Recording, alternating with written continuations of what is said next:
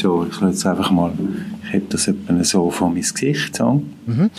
Und meine Auf Aufnahme läuft auch. Das heisst, mhm. wir könnten loslegen, wenn du magst. Ja, jederzeit.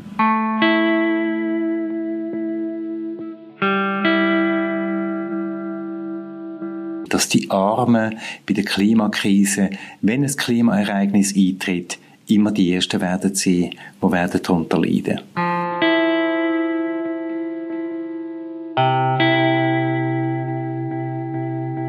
Die sehr Privilegierten von dieser Welt wissen, dass da eine grosse Krise auf sie zukommt und sie wissen aber auch, sie können etwas machen dagegen auf ihre Art, nämlich sie können sich absichern und ihre Privilegien sichern.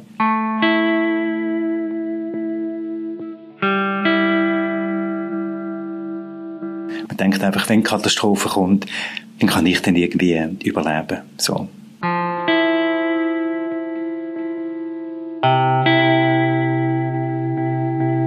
Viel Erfahrung, viel Recherche und viel Geschichten hat er zu erzählen. Der Christoph Keller, er ist Podcaster, wenn ich. Früher hat er mal Radio gemacht bei SRF 2 Kultur. Heute redet er in seinen Podcasts über Literatur zum Beispiel oder Migration oder eben auch über Klima. Und da hat er das mal im neuen Surprise-Heft auch einen Text dazu gemacht nämlich im Fokus die Verlierer vom Klimawandel. Und das ziemlich konkret. Alles im Detail jetzt dann grad. Wir können über seine ganzen Recherchen und seinen Text reden. Der Surprise-Tag in dieser Woche mit meinem Gast, Christoph Keller.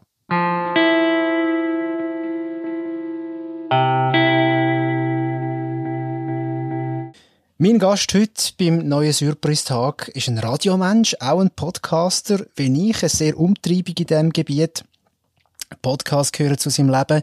Er schreibt aber auch einen Haufen. Ich kann gar nicht aufzählen, wie viel oder für wie viele Titel das er schon geschrieben hat. Da sind Tagi Magi Wotz, Berner Basler Zeitung drunter und es hat da schon einen Haufen Bücher gegeben. Der Christoph Keller ist jetzt aber eigentlich nicht mein Gast, zum über sein Leben und seine Karriere reden, sondern über die neueste Geschichte, wo im Surprise Strassenmagazin erscheint. Spannend, dass ich gesehen bei dir, Christoph. Du hast im 2019 ein Buch herausgegeben, Benzin aus Luft, eine Reise in die Klimazukunft. Und es geht ja auch ums Klima in deinem aktuellen Text vom Strassenmagazin. Jetzt würde ich's, ähm, shame on me, ich habe das Buch noch nicht gelesen aber ein Text über das Buch. Und im Buch geht es ja auch so ein bisschen darum, wie gehen wir, ähm, was löst Debatten aus äh, über, über, die, über die über klimatische Veränderung, was gibt es für Innovationen, um dem Ganzen zu begegnen. Und im Text jetzt, im Strassenmagazin, im Neuen, geht es ja darum, wer sind die Benachteiligten vor allem von dieser klimatischen Veränderung. Hat es trotzdem, ähm, sagen wir mal, Verbindungen gegeben zu der Recherche, wo du schon letztes Jahr fürs Buch und die letzten Jahre fürs Buch gemacht hast und dem Text, den du jetzt gemacht hast? Ja, vielen Dank, Simon. Ganz herzlichen Dank, dass ich äh, da darf, äh, dabei sein äh, Freut mich sehr.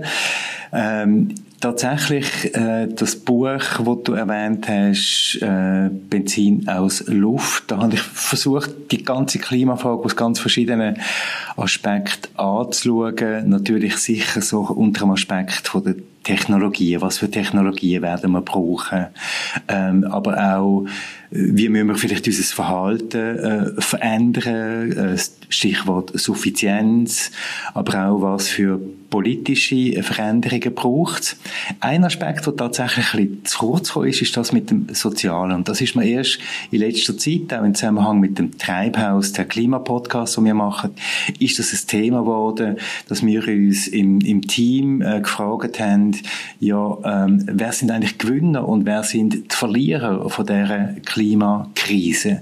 Und sind zum Schluss gekommen, es gibt ganz reale Verlierer und es gibt ganz reale Gewinner. Äh, nehmen wir doch die ganz realen Verlierer jetzt zuerst einmal, um die soll es gehen. Kannst du ein Beispiel machen? Was ist so ein klassischer, oder wer sind die klassischen Verlierer von der klimatischen Veränderung in der Zukunft? Ja, ich bin auf Reportage gewesen, ähm, in einem Land, das ich sehr gut kenne, weil ich dort aufgewachsen bin, in Peru. Und ich habe eine Reportage gemacht im Zusammenhang mit der ähm, Klimakatastrophe, die sich ereignet hat, nämlich plötzliche starke Regenfälle in den Anden, die dazu geführt haben, dass die Flüsse über die Ufer getreten sind und ganz viele Menschen von diesen äh, Fluten betroffen sind. Wer ist betroffen gewesen? Am meisten das sind arme Menschen, die kein Land hatten, die sich am Rand von diesen Flüssen niedergelassen haben, dort ihre Häuser, man muss eigentlich sagen, ihre Hütten aufgebaut haben. Und wo dann das Wasser gekommen ist, ist es klar gewesen, die hat es als erste getroffen. Die weiter oben, die, die das Geld haben, um sich ein bisschen bessere Häuser zu bauen, die, die vielleicht sogar zu der Mittelschicht gehört haben, die hat es nicht getroffen und selbstverständlich hat es die nicht getroffen, wo ihre Häuser und Paläste auch ganz sicher nachgetroffen haben. Das ist ein Beispiel, dass die Armen bei der Klimakrise, wenn ein Klimaereignis eintritt, immer die Ersten werden sein, die werden darunter leiden. Jetzt hast du ja, wenn man es schon über Innovation eingangs haben, wäre es ja eigentlich äh, der Wunschgedanke jetzt aus mir, meiner naiven Sicht vielleicht eigentlich, dass eben genau Innovation ja eben eigentlich könnte verhindern, dass eben auch gerade den Leuten, die am meisten zu verlieren haben, alles weggenommen wird durch die klimatische Veränderung. Aber das ist wahrscheinlich so ein bisschen Krux dahinter, oder? Da ist wahrscheinlich genau das Problem, dass wir da noch nicht so weit sind. Müssen wir über das auch diskutieren? Was meinst du? Ja, ich glaube, die Verteilung auch von neuen Technologien oder auch Verteilung von Technologien, wo die Klimaveränderung könnten äh, abfedern, also sogenannte Mitigation, also wo könnten die Folgen von der Klimaveränderung ähm, abschwächen. Das ist ein grosses Thema. Und vielleicht manchmal auch ein ganz banales Thema. Ich bin im Verlauf meiner Recherche ähm, für den Artikel jetzt für Surprise bin ich auf eine Studie gestoßen, wo untersucht hat, in welchen Städten wie viele Menschen Zugang haben zu Bäumen und zu Schatten. Also wer hat Möglichkeit, sich an einem heißen Tag irgendwo in einen Garten zu setzen oder unter einem Baum zu setzen oder wer hat Zugang zu einem Park, wo er oder sie könnte drunter sitzen. Und da gibt es schon dort, also nur bei dem ganz einfachen technologischen Mittel, das ist eigentlich nicht einmal eine Technologie, beim Schatten gibt es extreme Unterschiede. Die Studie hat gezeigt, dass in einer amerikanischen Großstadt der Zugang zu Schatten extrem ungleich verteilt ist und dass die Armen, die Unterprivilegierten, um einiges weniger Zugang haben zu Schatten als Reiche bzw. Menschen vom Mittelstand. Dort fängt es schon an.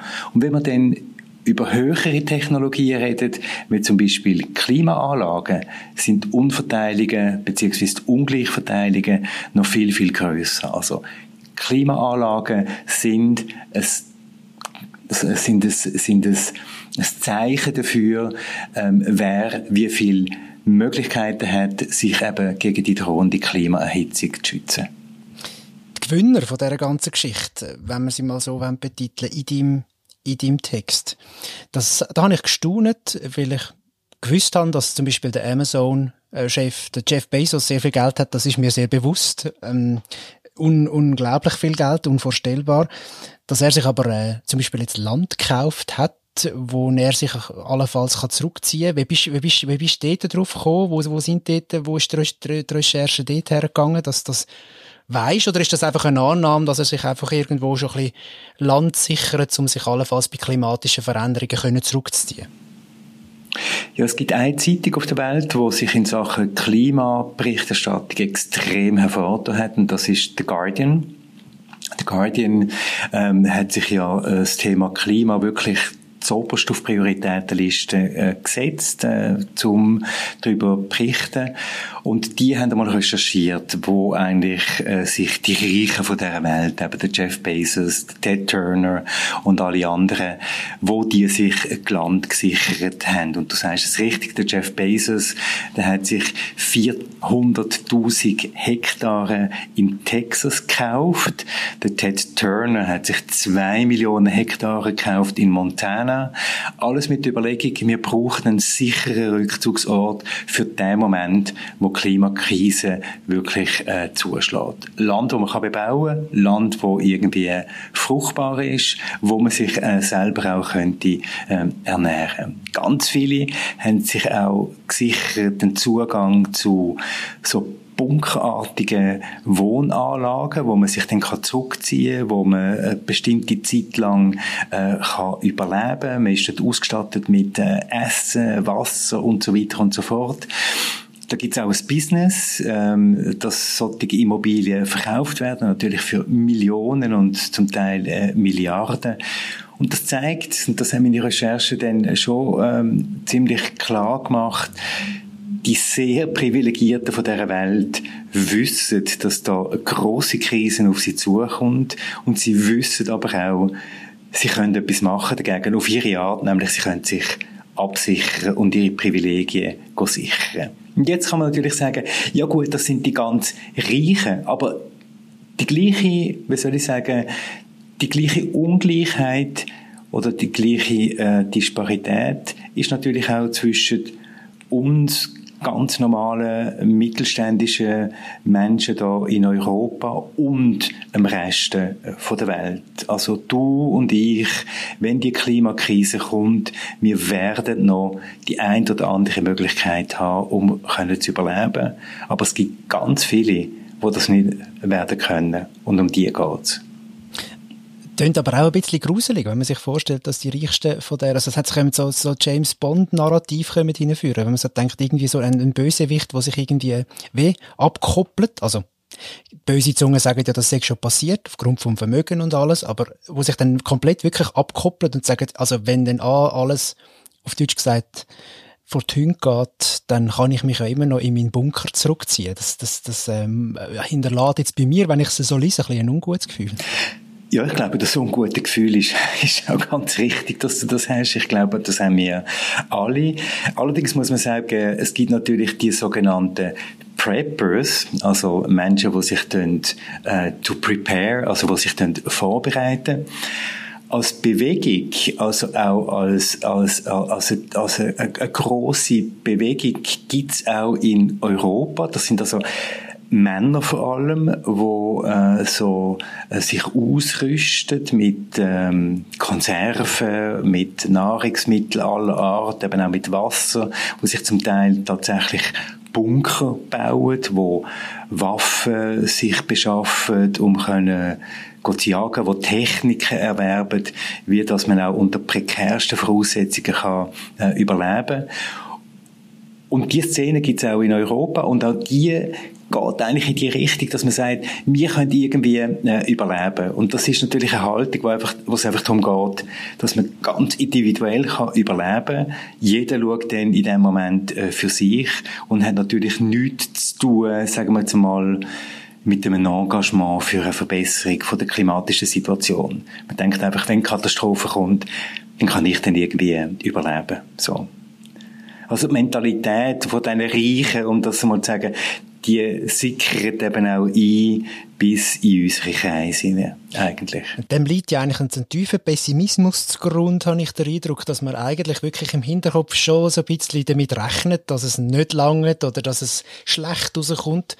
Jetzt wollen wir ja nicht so pessimistisch sein generell, sondern eher sagen, ja, wir, äh, wir versuchen doch das Klima, die Natur und natürlich auch uns, uns, uns selber und, und damit sind alle gemeint, sowohl arm als auch reich und, und alles dazwischen irgendwie zu schützen. Wie hoffnungsvoll bist du nach so viel Recherche zum Thema Klima und äh, ganz vielen weiteren Podcasts, wo, wo du auch zu dem Thema machst? ja, ich glaube, äh, es gibt wirklich sehr, sehr, sehr viel Grund äh, für äh, Pessimismus. Also, wenn man sich anschaut, wie das äh, sich Erdölkonzern im Moment äh, verhalten. Erdölkonzern investieren im Moment ein Prozent von ihren Investitionssummen in die Entwicklung von neuen erneuerbaren äh, Energien.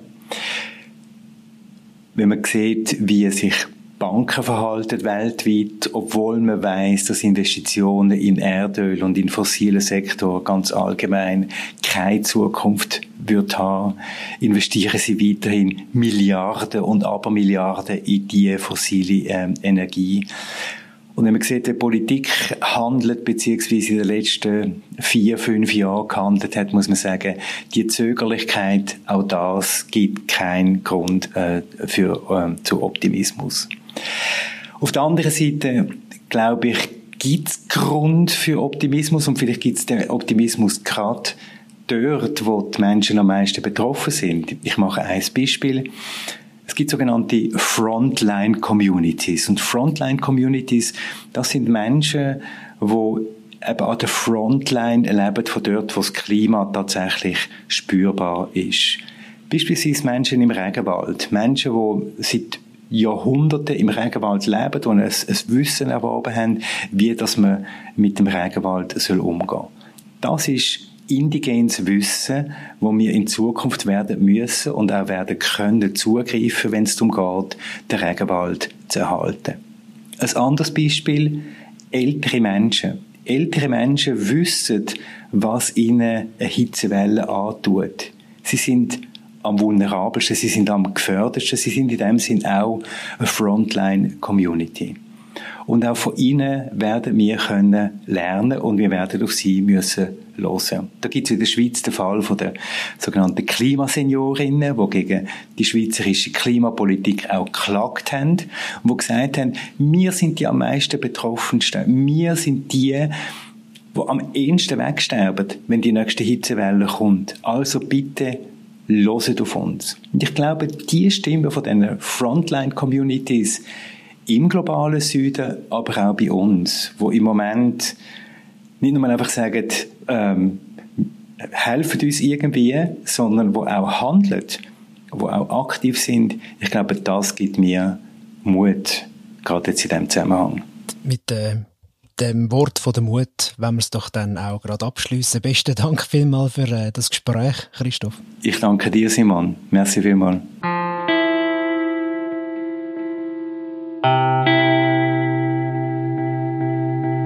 Der Christoph Keller ist mir da Rede und Antwort gestanden in dem Surprise-Tag, in dieser Ausgabe. Noch viel ausführlicher ist er aber in seinem Text. Dort erzählt er eben zum Beispiel über die Luxusnotunterkünfte von Jeff Bezos oder über noch mehr Begegnungen von Leuten, die wegen dem veränderten Klima alles könnten verlieren in Zukunft. Im neuen Strassenmagazin lesen ihr den ganzen Text, die, die, ganze Geschichte. Und wenn ihr mal einen Podcast von Christoph Keller hören wollt, es lohnt sich also, zum Beispiel Memleket, das ist ein Podcast, wo es unter anderem um Menschen geht mit Migrationsvordergrund, dann geht ihr am besten auf seine Webseite von seiner Firma podcastlab.ch. Danke fürs Zuhören und bis bald. Macht's gut.